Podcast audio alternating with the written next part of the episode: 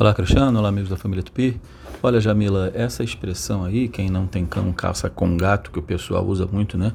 Para querer dizer que você precisa resolver alguma coisa, mesmo sem você ter né, é, é, material suficiente ou conhecimento suficiente. Né? Você tem que se virar, né? O famoso se vira nos 30 aí, né? É, na verdade, essa expressão aí, ela, ela foi deturpada, né? Com o passar dos, dos tempos, ela mudou porque o original era quem não tem cão caça como gato.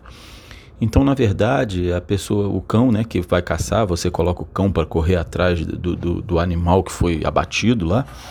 É, você, em vez de, de, soltar o cão, já que você não tem, você, como gato, vai né, é, é, se virar para poder tentar caçar alguma coisa para comer. Porque o gato faz isso, né? Procura e tal, e, e a cerca e tudo mais. Né? Então, aí, a expressão que era para ser quem não tem cão caça como gato, acabou virando quem não tem cão caça com gato, trocando cão pelo gato, né? Ficou essa confusão. Tá bom? É isso aí. Um abraço, a língua viva. Vamos desenrolar.